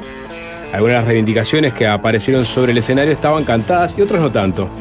Entre las cantadas, Abdala explicitó que el movimiento sindical analiza distintas posibilidades para eventualmente modificar la ley que reformó el sistema jubilatorio y no descarta la posibilidad de convocar una consulta popular. Y entre las sorpresas, el dirigente remarcó la necesidad de reducir la jornada de trabajo sin reducir el salario. En ese sentido, dijo que ya estamos quedando atrasados, no solamente con Europa, sino también con países vecinos de América Latina, como puede ser el caso de Chile. Bueno, vamos a meternos en algunos de los temas que se dispararon ayer eh, y por eso recibimos en estudios al vicepresidente del PIT-CNT y secretario general de COFE, José Lorenzo López. José López, bienvenido, ¿qué tal? Un gusto, como siempre, poder conversar con, con ustedes. Bienvenido. Gracias. Hoy lo, hoy lo, lo- lo- lo- lo- lo abordamos el tema temprano, desde la audiencia, desde la discusión filosófica y de la viabilidad, pero bueno, ¿cuán madura está esta discusión en torno a, a reducir la jornada laboral en la interna sindical? Bueno, eh, yo entiendo que, que haya sido uno de los temas que se subrayó a partir de lo que dijo Marcelo en el acto de ayer, eh, pero no es un tema nuevo en el movimiento sindical, ha estado presente y de hecho yo te diría que ya hay varios avances en determinados sectores de trabajo, reducción de las cargas horarias. Eh, por lo tanto, no es un tema nuevo, pero que, eh, bueno, eh, seguramente por el énfasis que se puso y porque fue uno de los temas que más impactó en, la opinión pública, creo que se ha tomado con, cierta relevancia en los medios de comunicación y para nosotros es un tema importante, es un tema que, hay que analizar, que hay que estudiar, que, que tiene que ver con muchas aristas del mundo del trabajo, que tiene que ver eh, justamente con, con el tema de, de los problemas de empleo que hay en la sociedad, tiene que ver con el tema también vinculado a las nuevas tecnologías eh, y a las plataformas que se están utilizando, digamos, para el nuevo mundo del trabajo que hay. Tiene que ver con el tema salarial. Ayer lo decían también los compañeros en la oratoria. Tenemos más de 500.000 uruguayos que ganan menos de 25 mil pesos y eso indica una cosa que quizá no se ha abordado con, con la debida eh, profundidad, que es que eh, esos 500 mil uruguayos seguramente deben tener otro trabajo, porque si no, no podrían vivir. Entonces también está el tema del multiempleo, eh, ni que hablar que el tema de la calificación, de los puestos de trabajo y de los trabajadores también tiene que ver con eso.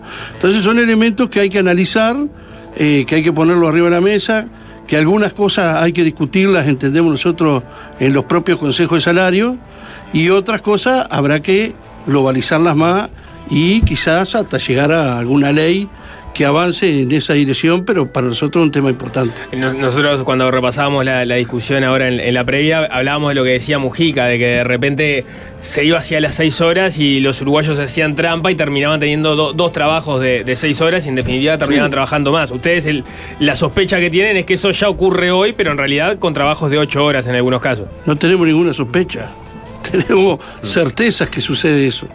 Porque, y, y- una de las certezas más claras es eso, los niveles salariales de más de 500.000 compatriotas. Después vos tenés eh, en, algunos lugares donde está institucionalizado eso, el tema de eh, la multiplicidad de, digamos, de las tareas. En la salud, por ejemplo, la gran mayoría de los trabajadores de la salud trabajan en el sistema público, en el sistema privado. En la educación pasa mucho. Entonces, eh, y después en un sinfín de áreas también de la actividad privada, ¿no? Eh, eh, en la construcción hay muchos trabajadores que con la carga horaria que, tienen trabajan, pero que después hacen alguna changa por afuera, buscan otras alternativas para complementar, eh, digamos, sus, ingresos, y es una, una realidad. Y eso im- impacta directamente también en, el tema de- del trabajo, porque en definitiva, cuando una misma persona eh, tiene más de un trabajo, eh, hay otras personas que no pueden a esos puestos de laburo. Entonces, creemos que son temas que, que- hay que abordar eh, con, con- mucha profundidad y buscar alternativas porque esto se está generando, como también lo decía ayer Marcelo, en el mundo, en, gran parte del mundo se está buscando, digamos, Uruguay de hecho era uno de los países que tenía una avanzada cuando surgió esto allá eh, con, con el gobierno de, de- de- de Pepe Valle, digamos, el tema de las ocho horas, eh, y fue, digamos, pionero en esa situación, pero se ha ido relegando hasta el punto que hoy somos de los pocos países que seguimos teniendo las 48 horas de trabajo como parte de la legislación, digamos. Entonces, hay elementos que, que yo creo que se pueden analizar para buscar alternativas que, que permitan, eh, bueno, avanzar en esa dirección. ¿El universo de los funcionarios públicos está más cerca de, de ese lugar que los privados? No, no tanto, no tanto porque ahí, eh, viste que el Pepe siempre dice, como te digo una cosa, te digo la otra, pero el Pepe fue quien impulsó, digamos, una situación para que los trabajadores públicos, en, en el gobierno de él, fueran a trabajo de ocho horas que después se terminó transando que los que tenían menos de ocho horas mantuvieran sus cargas horarias y los que ingresaran pasaran a las ocho horas. Entonces hoy hay una distorsión terrible en el sector público, sobre todo en la administración central, que ahora estábamos discutiendo justamente con el director de la Oficina Nacional de Servicio Civil y los otros actores que participan en la negociación colectiva, la posibilidad que en el marco de esta nueva carrera administrativa que se quiere impulsar, se corrijan, por lo menos parcialmente, el tema de las cargas horarias.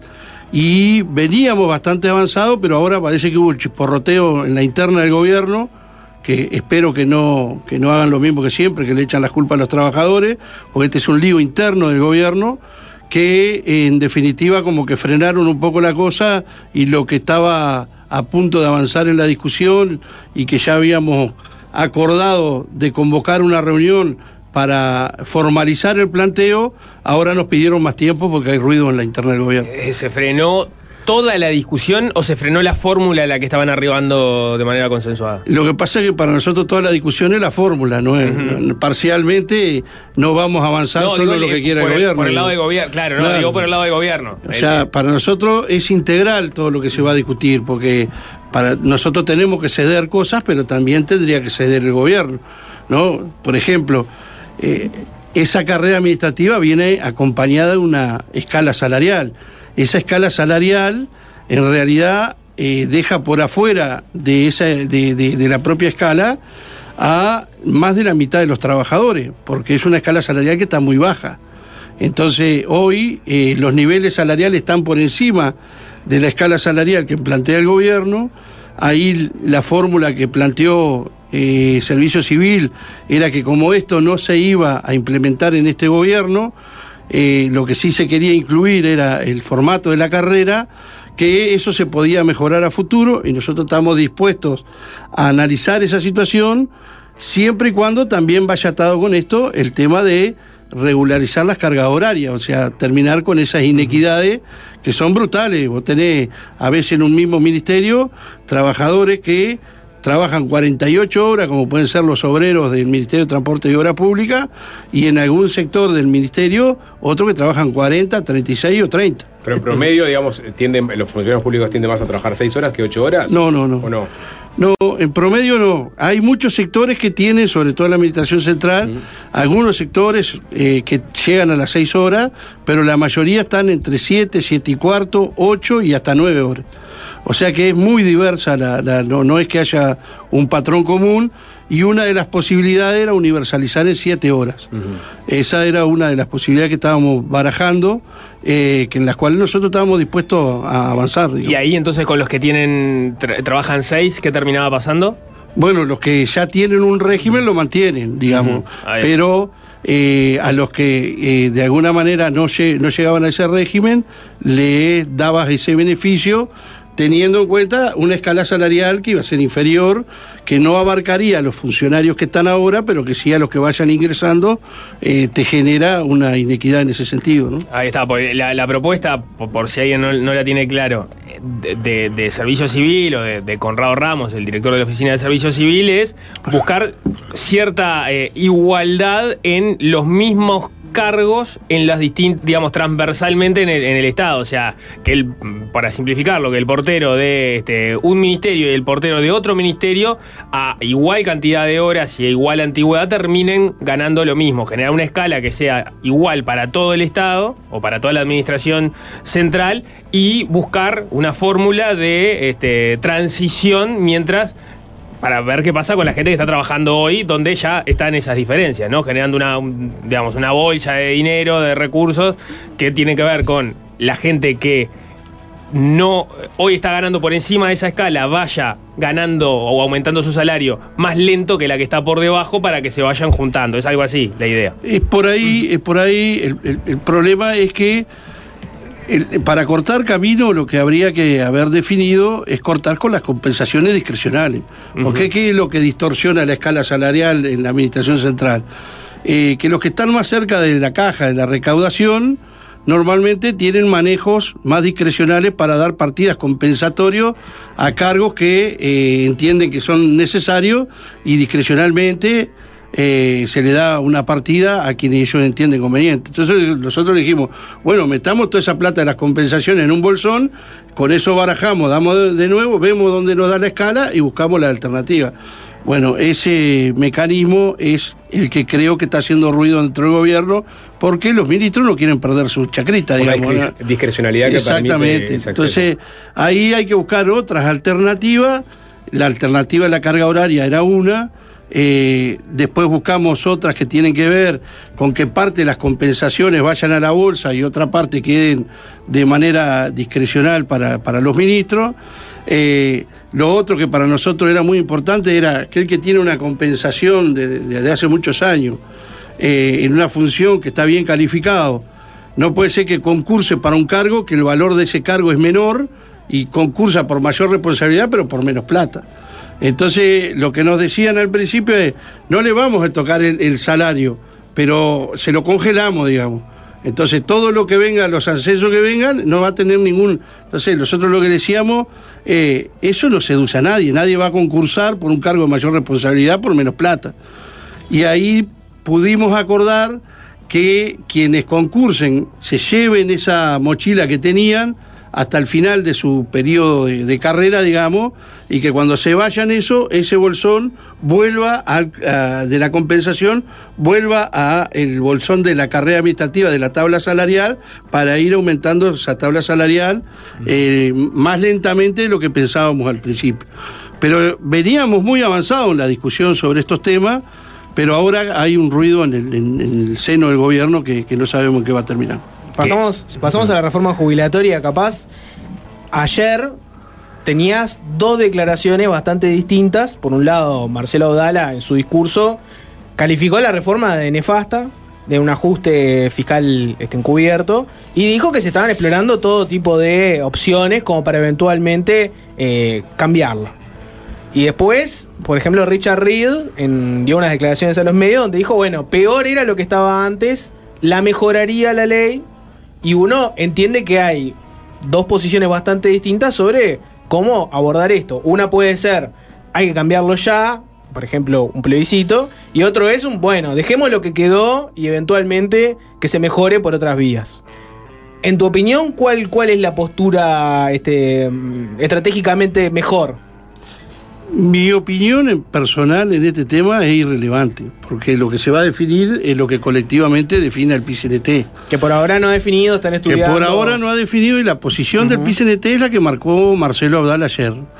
Lo que ha definido el PCNT es que se van a hacer las consultas desde el punto de vista catedrático, jurídico, para saber cuáles son los elementos que pueden estar arriba de la mesa para algún mecanismo de democracia directa que permita eh, de alguna manera impugnar la ley.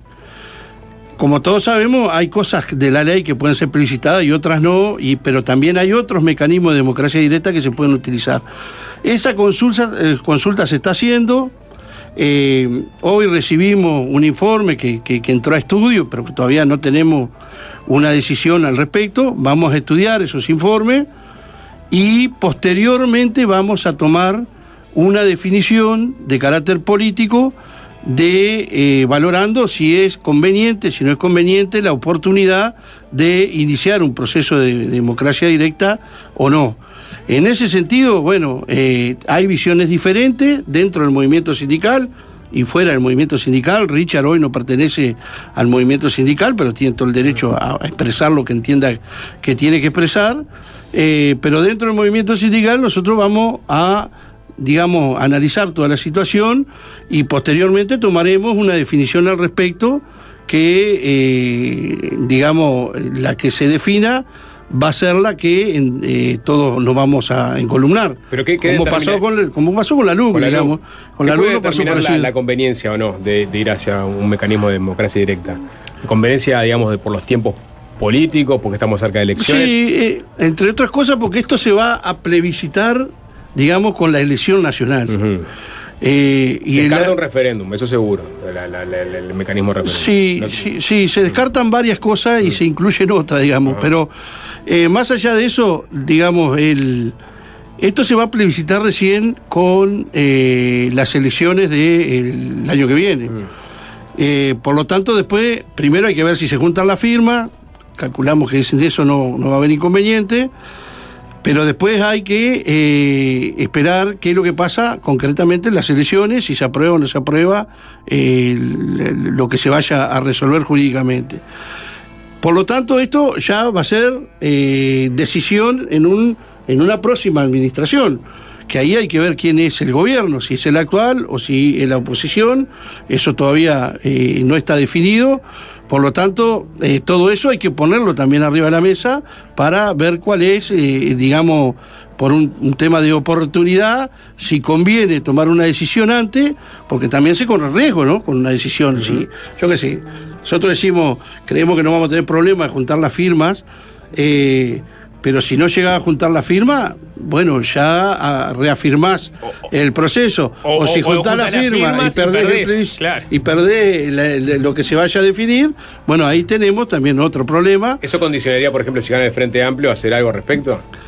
Bueno, eh, Si, yo- si junta las firmas, pero pierde. Y, y sí, yo creo que condicionaría, no solo si gana el Frente Amplio, también condicionaría si, si avanza el actual gobierno. No, la coalición está firme, la Sí. decisión de quién es este proyecto. es. Bueno, yo no sé hasta dónde está tan firme esta coalición, ¿no? Esta, esta reforma eh, jubilatoria en los últimos 20 días se transformó en un Antón Pirulero, ¿no? O sea, cada cual hizo su juego entre la coalición y lo que habían firmado, eh, digamos, anteriormente en el Senado, en diputados, lo, lo hicieron chicle. Entonces, no sé, no sé, yo no sé qué es lo que puede pasar. Ahora, si- siguiendo el abanico de, de- de- de alternativas que están manejando, una opción sería ir a un mecanismo de consulta popular en función de los informes jurídicos que recibieron hoy. La otra sería esperar, ver qué pasa en las elecciones y entonces ahí sí eh, resolver también en función de quién gane, porque quizás a un gobierno del Frente Amplio pueden negociar de una manera y con un gobierno de otro, este, de, la coalición o de uno de los partidos de la coalición de gobierno, se entiende que van a mantener esta, esta reforma. Esas son las valoraciones que hay que hacer. Esas son las valoraciones que hay que hacer. Por eso, entre otras cosas, porque si bien entendemos todos que tenemos que tener una respuesta rápida, porque aparte también hay otros actores que están jugando por fuera del PCNT. ¿no? Y capaz que algún sindicato dentro del PCNT que entiende que hay que salir a juntar, ya nos ha pasado eso, digamos, ¿no? Con el LUC fue así. ¿Cuál es? Con el Se LUC viene, así. se viene FANCAP a, a juntar firmas para, la, para ir en No, contra de la seguridad social. Con, con la LUC en algún momento se dijeron cosas por parte de los sindicatos, pero no había una. Pero sí nos pasó con el, con, con el referéndum del agua, ¿no? Que el sindicato de OCE eh, salió, digamos, con su planteo. eh, y después cuando nos enganchamos, ya, digamos, como era medio tarde, nos pasó con la luz, o sea, estamos, estamos viendo diferentes alternativas para que tampoco terminemos tomando una decisión por arrastre y no por convencimiento político. Con, con la LUC, el, el pit CNT terminó arrastrando al Frente Amplio, ¿no? Este, primero resolvió, movió FANCAP, movió el pit CNT y el, y el Frente Amplio este, se terminó sumando de atrás. Ahora eh, es importante qué define el Frente Amplio en, función también de que va a haber una campaña electoral de por medio y el Frente Amplio va a estar mirando esa estrategia en relación a lo que termina siendo el pit CNT. Yo creo que la decisión del PCNT eh, es una decisión que tiene que tomar el PCNT. Por supuesto que normalmente ha pasado eso, no solo con el Frente Amplio, en el, plebiscito del 92 fue con el Partido Colorado y la decisión de Sanguinetti de sumarse eh, a último momento también, o sea que, eh, y, y eso fue lo que hizo ganar ese plebiscito. Entonces, yo creo que hay que estudiar... me imagino todo igual que el Frente Amplio y el pit CNT juegan más combinados que lo que jugaban el pit CNT y el Partido Colorado. en Bueno, pero son, son cuestiones que, que- que después, eh, en, en- en el devenir del tiempo, decisiones que, que van tomando todos los actores sociales. Por un lado, los, partidos políticos, por otro, la representación de los trabajadores, y por otro, capaz que la intersocial, con la- las diferentes organizaciones sociales que- que hay coordinando y, y hasta cualquiera de esas organizaciones sociales puede tener una iniciativa. Entonces, nosotros creo que primero debemos definir cuál es la postura del movimiento sindical para después salir a, a conversar con todo el mundo como lo hemos hecho siempre. ¿Y todos piensan igual que vos eh, en ese sentido? ¿O hay actores, dirigentes importantes de- dentro del PIT-CNT que en realidad sí buscan y, y consultan más y juegan más alineados con, con el Frente Amplio? No, pero el problema es que hasta ahora nadie se ha pronunciado.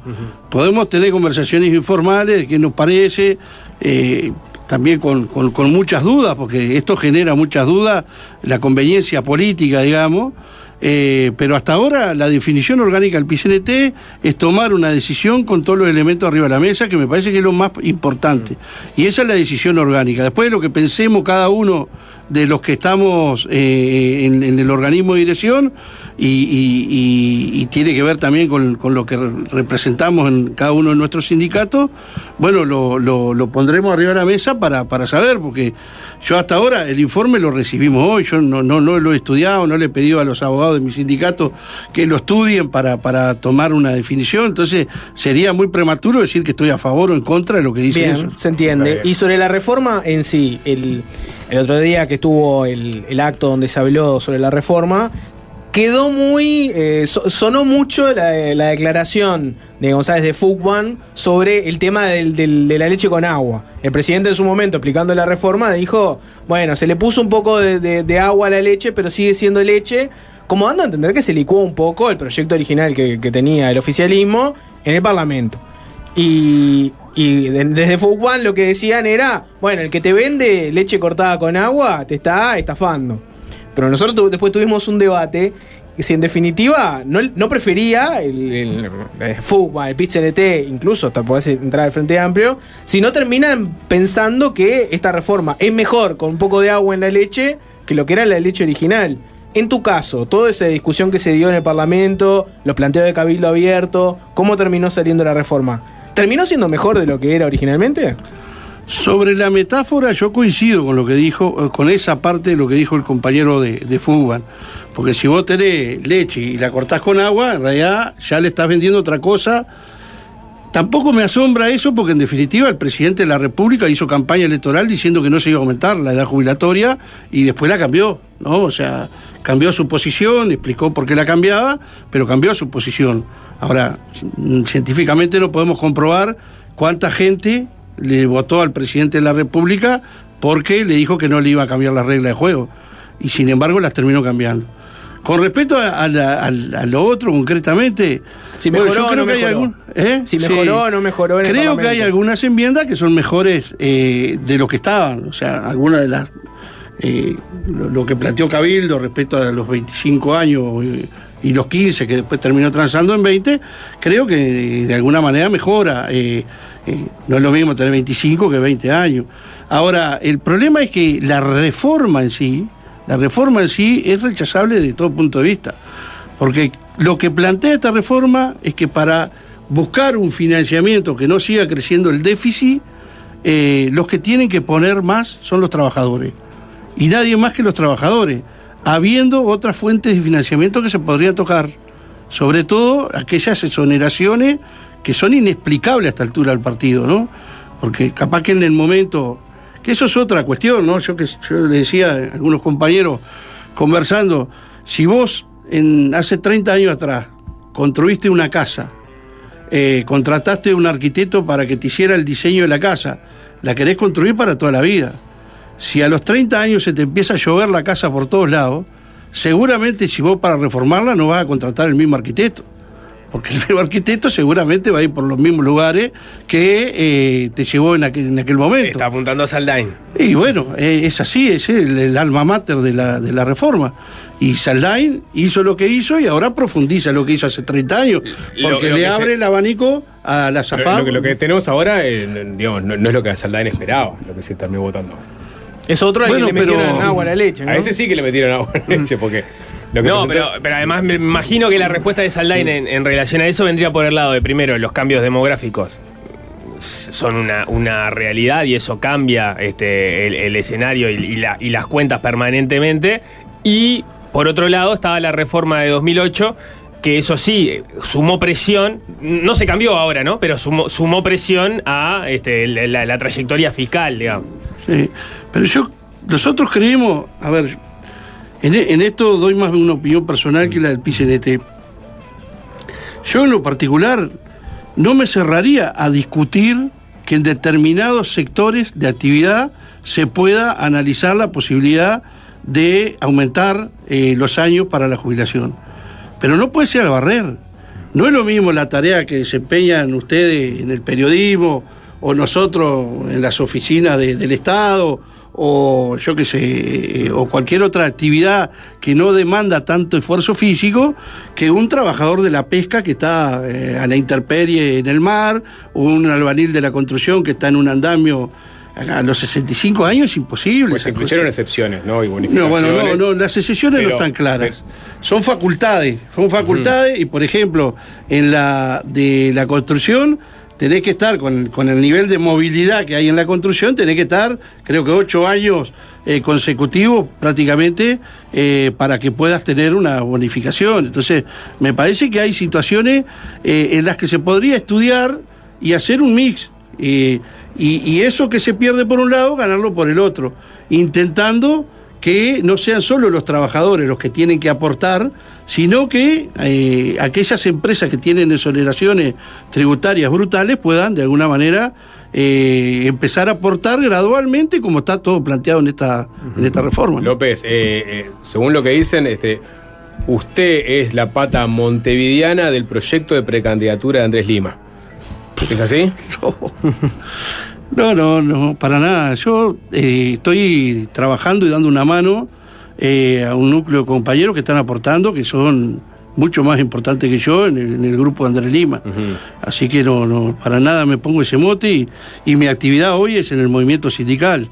En lo que puedo doy una mano desde el punto de vista eh, personal, eh, porque también tengo mis opciones desde el punto de vista político, pero de, por ahora no, no, no, no tengo, digamos, ninguna proyección de, en ese sentido y sí creo que es una opción válida la de Andrés Lima, eh, que, que- viene con una, eh, una situación totalmente diferente a la que ha pasado históricamente en el, Frente Amplio, que es que eh, los candidatos salen desde Montevideo hacia el interior y que ahora hay una persona que ha tenido una trayectoria importante en la política como diputado, como intendente dos veces, como edil, eh, y que bueno, que viene teniendo muchas adhesiones en el interior del país y quiere recalar a nivel nacional. ¿Lo vamos a ver con un sector a, a- José Luis López en las próximas elecciones? Bueno, probablemente yo esté, si estoy en algún sector, voy a estar con Andrés Lima. ¿Y su aspiración es ser legislador? En No, no, no, yo no tengo ninguna aspiración personal, No. tampoco descarto nada, pero eh, mi aspiración hoy es seguir en el movimiento sindical. De hecho, este año va a haber elecciones en mi sindicato y me voy a presentar, así que no tengo ninguna eh, definición en ese sentido. Bien, José Lorenzo López, vicepresidente del PIT-CNT, secretario general de COFE, muchas gracias por la nota. Bueno, gracias a ustedes. Muchas gracias.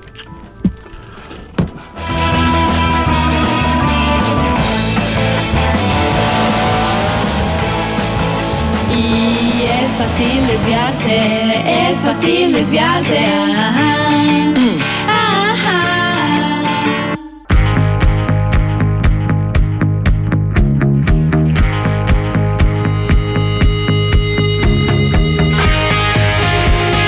Diego?